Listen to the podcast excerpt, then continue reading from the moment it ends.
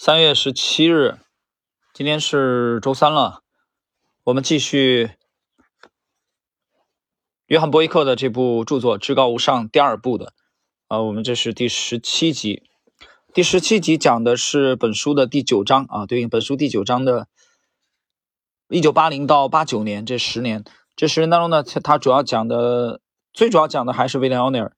然后呢，吉姆·罗贝尔开始出场了，啊，也是威廉·奥尼尔的这个。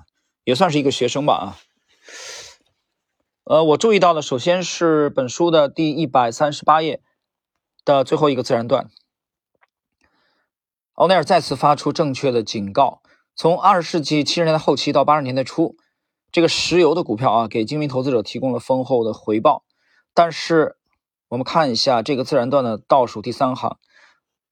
自一九八零年十一月开始，他一直在试图让自己的很多机构客户退出石油和石油服务板块。直到一九八一年六月的一路上涨过程中，他不断的提出建议。大投资者开始意识到这些板块正在见顶回落。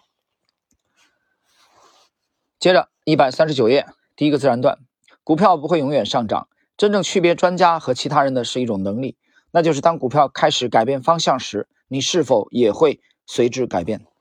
停顿一下啊，我们对应一下当前的 A 股，这个核心资产的消费、医药、科技，啊，这里边酒也好，这个饮料也好，新能源产业链的股票也好，绝大多数医药股也好，在二月十八日到现在的这个调整当中啊，很多的股票的跌幅相当之大。如何的去看待这些下跌啊？首先，这个大幅度的下跌啊，这。其核心资产的股票有很多的跌幅都已经超过百分之三十了，百分之四十的都有。如何看待？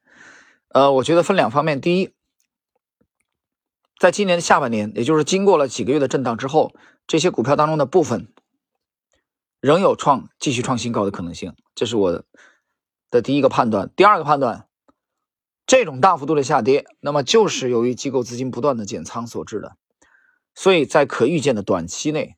啊，短期有人说怎么去定义这个短期呢？我觉得至少是未来的啊一到两个月，我们首先放短一点。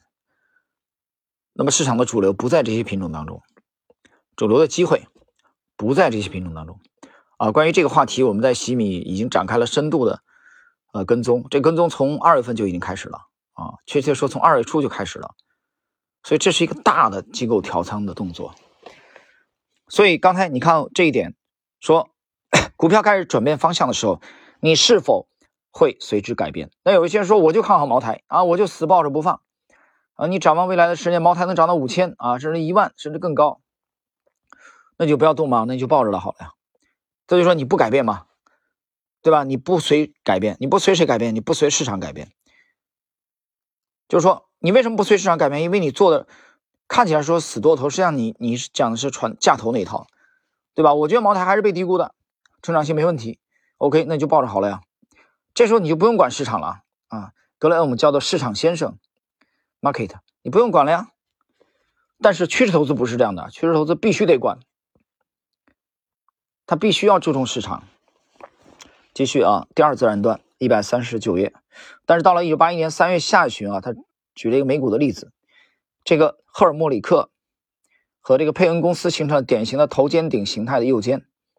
几个月过去了，下跌的高成交量交易日数量超过了上涨的高成交量交易日数量，周成交量也出现了相同的情况。那么接下来，再隔那么五到六行之后，奥内尔关注股票图表形态中的这些量价走势，并且这正是他在几十年间取得巨大成功的关键性因素。接着，奥奈尔注意到，该股啊，就是石油公司的四倍轮泻，是石油板块当中最大的牛股之一。它已经在形成典型的呃见顶的形态。当他注意到最好的龙头股即将掉头时，他知道整个板块崩溃只是一个时间问题。再停顿，我们结合当前的盘面，呃，我以新能源产业链的股票为例，那么在这一轮的调整当中。最先见顶的龙头，大家去看一下啊。最先见顶的龙头，在这个电池的这个方向，那我注意到的是有一个龙头的率先见顶，这个就是三零零七五零宁德时代。宁德时代的见顶的下跌比比亚迪时间要早，大家可以去比对一下图表看一看啊，看一下是不是我的记忆出现了啊错误。所以奥尼尔讲说，关注龙头股的走势啊，非常的重要。接着一百四十页，第一自然段上方，他是如何做到的呢？为何对这种情况似乎有着深刻的洞察力呢？他只是遵循整体市场的走势，并且持续关注龙头股。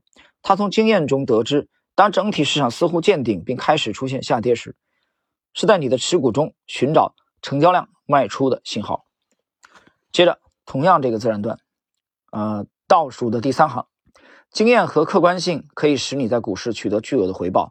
人们需要评估图表中的成交量走势，行业龙头股斯贝伦线啊，斯伦贝线，在其实际破位下跌之前，就已经在周线图当中显示了几周的放量的下跌。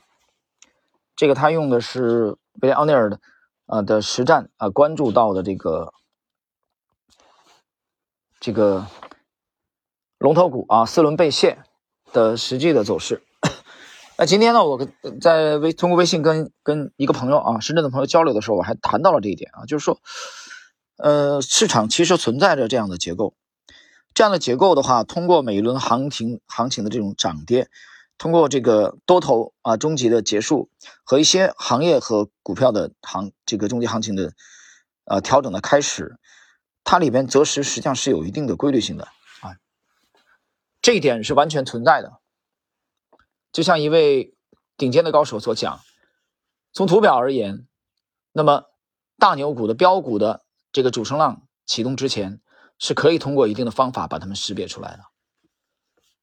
这句话是千真万确的，你不能因为说因为风格不同啊，你是架头的啊，你不看图表，你也不能因为说你虽然看图表，但是你没有识别出相应的结构，你的水准没有达到这个高度，你就否认。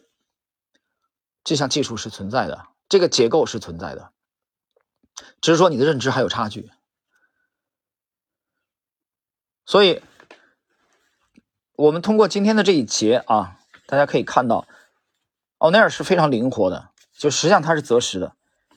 无论他这个做多进场，需要图表的验证，需要基本面的验证；无论他出局观察这些龙头股见顶的征兆。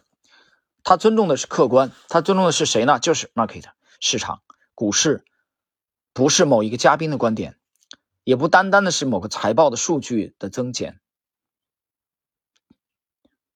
所以这一点，我觉得你去研究这些伟大的投资者啊，是给我们最大的启迪。好了，朋友们，我们今天的这一集啊，内容非常简短，就到这里。